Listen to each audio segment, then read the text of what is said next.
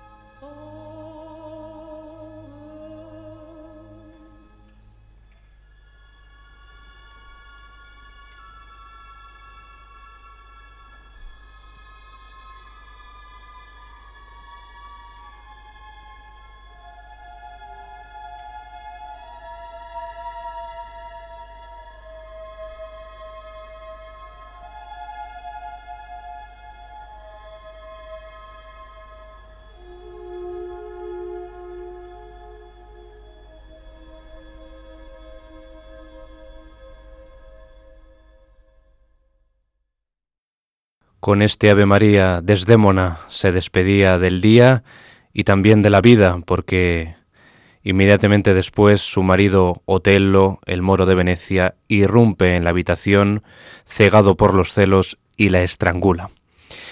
Hemos escuchado el Ave María del acto cuarto de la ópera Otello de Giuseppe Verdi, en la interpretación de la soprano Renata Tebaldi con la Orquesta Filarmónica de Viena dirigida por Herbert von Karajan.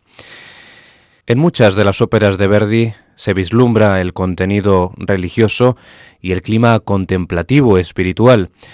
También lo tenemos en el final del acto segundo de La Forcha del Destino, cuando el personaje de Leonora se une a un canto general con los monjes en el atrio del monasterio, cuando viene a refugiarse en ese monasterio, donde encuentra al abad, al padre guardián, y que pretende pasar Leonora el resto de su vida como ermitaña. El abad le relata los desafíos por los que va a pasar y acto seguido Leonora, el padre guardián, fray Melitón y otros monjes se unen en oración en este La Vergine de Gliangeli.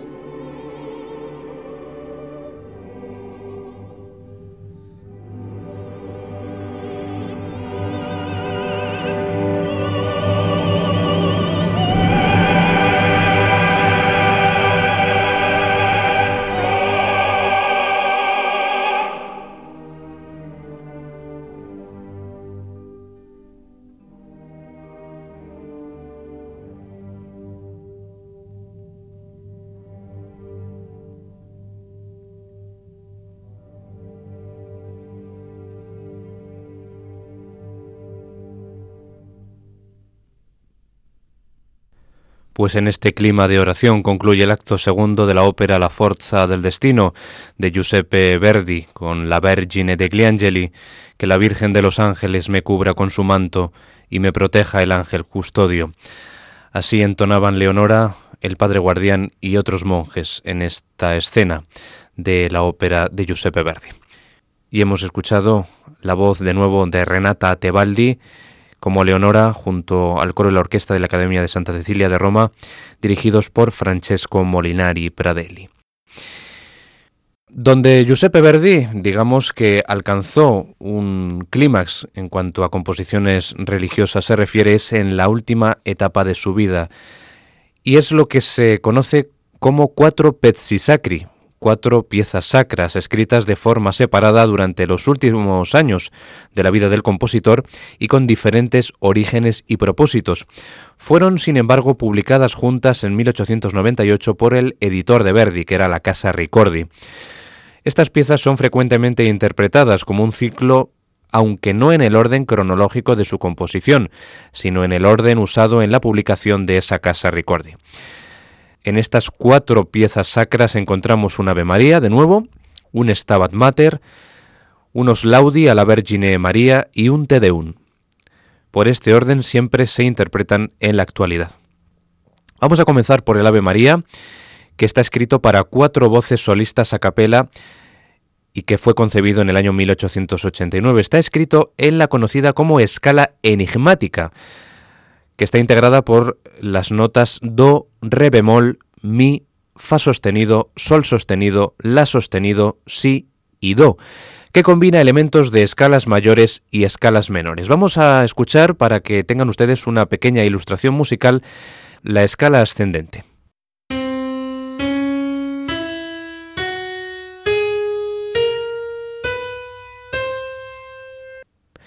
Y ahora escuchamos la escala descendente.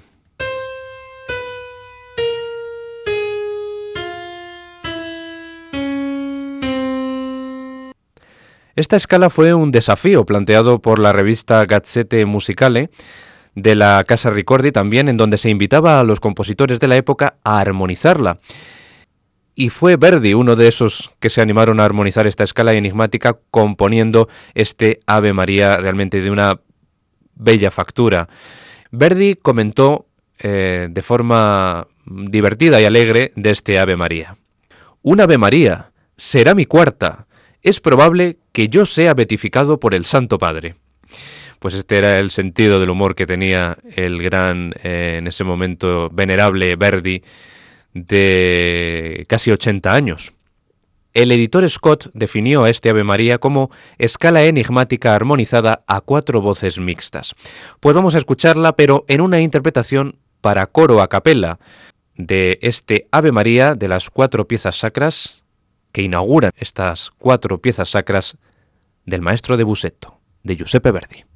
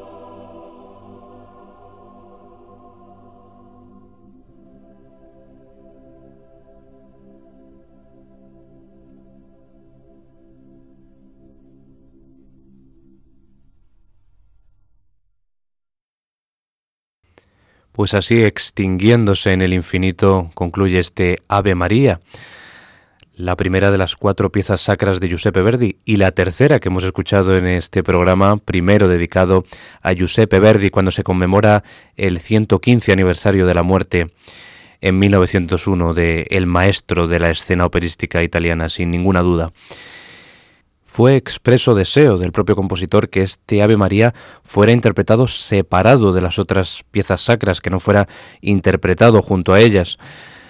Y Arrigo Boito, el libretista de Otello, también compositor como Verdi, en respuesta a una carta del maestro que consideraba que con este Ave María el propio Verdi debería merecer la beatificación por parte del Santo Padre, por el Papa, le, escribió a Rigoboito a Verdi. Con este Ave María sería mucho para usted que el Santo Padre os perdonara ese credo de Yago de la ópera Otello, donde el personaje de Yago, el lugarteniente de Otello, lanzaba sus creencias nihilistas. Credo in un dio crudel, decía en ese aria Yago. Pues por así decir, con este Ave María, pues ya mm, el Santo Padre le podía exhumar de, de haber eh, compuesto ese credo del personaje malvado, eh, abyecto, vil de Yago para la ópera Otelo en el año 1887. Y vamos a continuar con la siguiente pieza sacra de estas cuatro que compuso al final de su vida el compositor Verdi, ahora con el Stabat Mater. Es la secuencia eh, atribuida al Papa Inocencio III y al franciscano Jacopone da Todi, que es parte del aleluya gregoriano, no es un himno o tropo de ese aleluya. Está escrito en esta ocasión para coro y orquesta y lo concibió en el año 1896, a caballo entre el 96 y el 97. La orquesta consta de tres flautas, dos oboes, dos clarinetes, cuatro fagots, cuatro trompas, tres trompetas, cuatro trombones, percusión con timbales y caja, arpa y cuerdas. Y esta partitura está llena de cromatismo, no repite en ninguna ocasión el texto de, de la secuencia, y las partes melódicas, similares a arias, contrastan con pasajes a capella del coro y con explosiones de un gran dramatismo que recuerdan al Requiem. La música alcanza un clímax en el texto Paradisi Gloria, que vamos a escuchar a continuación.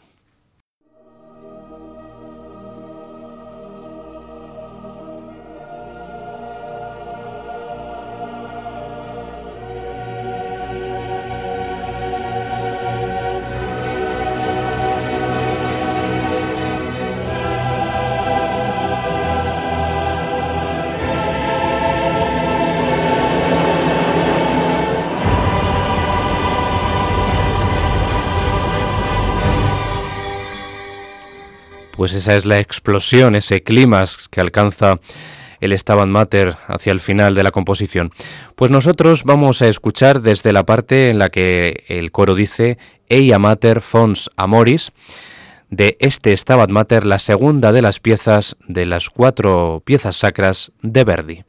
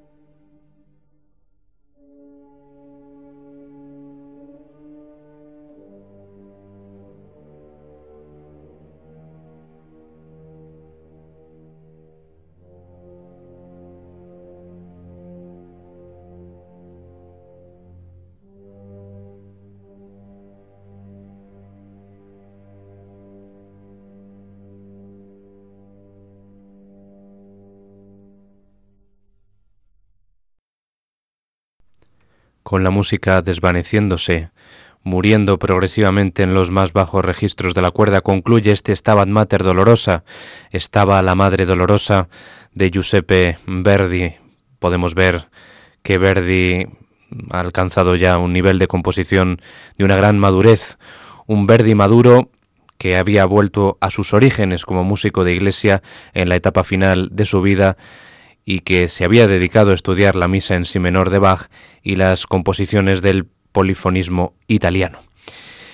Vamos ahora, tras este Stabat Mater, eh, quizá junto con el Te Deum, dos de las piezas sacras de Verdi de más interés y más acabadas, con los Laudi a la Vergine María, que están basadas en el canto 33 del Paraíso de la Divina Comedia de Dante Alighieri.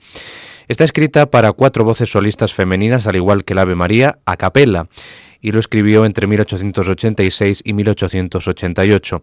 Verdi transcribe en este caso el contrapunto de la música del Renacimiento y se nota mucho la influencia del polifonista italiano Palestrina.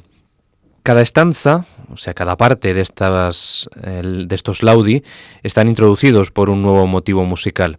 En el estreno fue tal la complejidad de la pieza que necesitó de una segunda interpretación. Verdi nombraba estos laudi como la oración del paraíso en referencia a la Divina Comedia, como hemos dicho, de donde está extraído el texto de estos laudi, de los cuales vamos a escuchar un pequeño fragmento.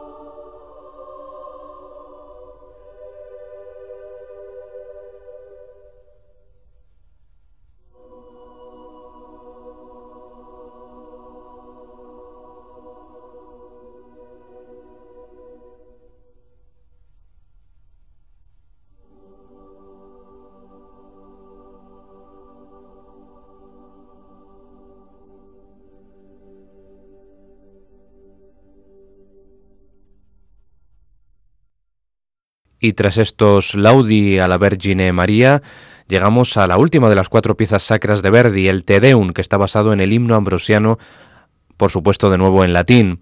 Está escrito al igual que el Stabat Mater para coro y orquesta, aquí tenemos un doble coro mixto y lo escribió entre los años 95-96.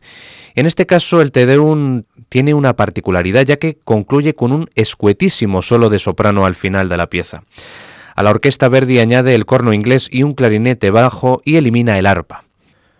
La música comienza con el canto gregoriano Te Deum Laudamus Te Dominum Confitemur, para continuar luego de forma responsorial con el coro masculino al completo y en unísono.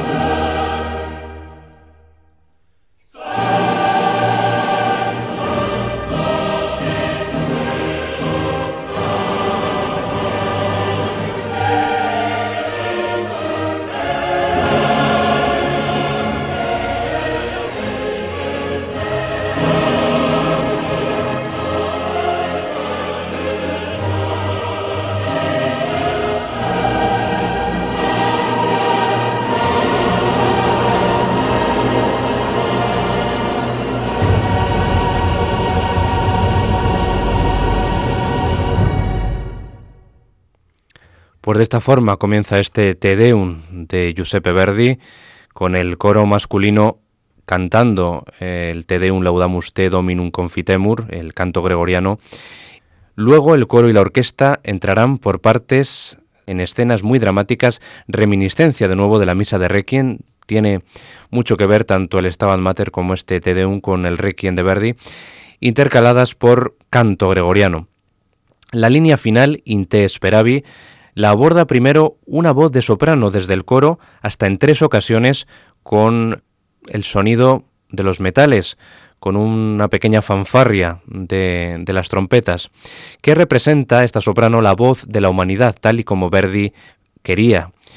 La línea vocal es repetida por el coro, seguida de un posludio muy tranquilo que nos recuerda al de la conclusión del Requiem. Vamos a comparar ambas conclusiones. Primeramente, cómo concluye este Te Deum con esa frase inte speravi que aborda la soprano hasta en tres ocasiones antes del que el coro la haga suya en una explosión y en un gran clímax.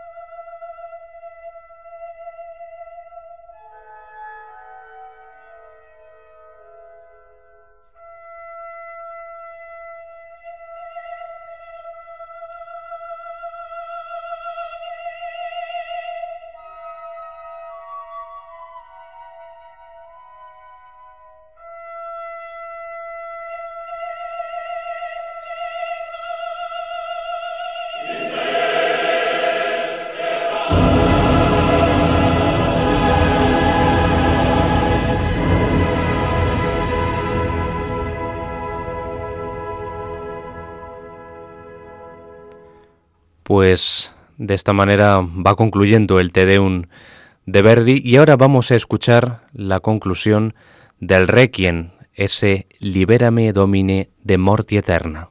que canta la soprano también con el coro, aunque en este caso la soprano tiene una gran participación y un gran protagonismo en el final del Requiem.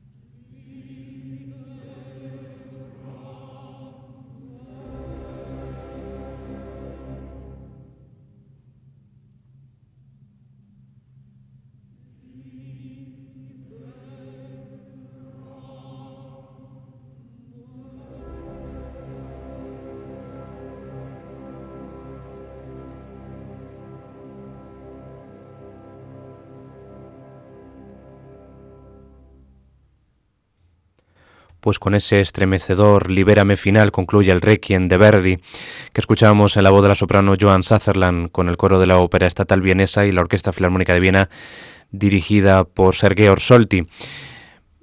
Finales muy, muy similares, muy parecidos, aunque salvando las distancias, cada uno de ellos tiene su peculiaridad, cada uno tiene su singularidad sin duda. Y ya les dejo sin más con el final del Te Deum para concluir este primer programa dedicado al gran compositor de ópera italiana Giuseppe Verdi, que como decimos también dedicó parte de su música a la religiosidad, a la espiritualidad, en suma, a hablar con Dios. Y las versiones que hemos estado escuchando de estas cuatro piezas sacras de Giuseppe Verdi ha sido la del coro de cámara de Estocolmo, con el coro también de la radio de Suecia y la Orquesta Filarmónica de Berlín, dirigidos todos por Ricardo Muti en una grabación del año 1982 en Berlín.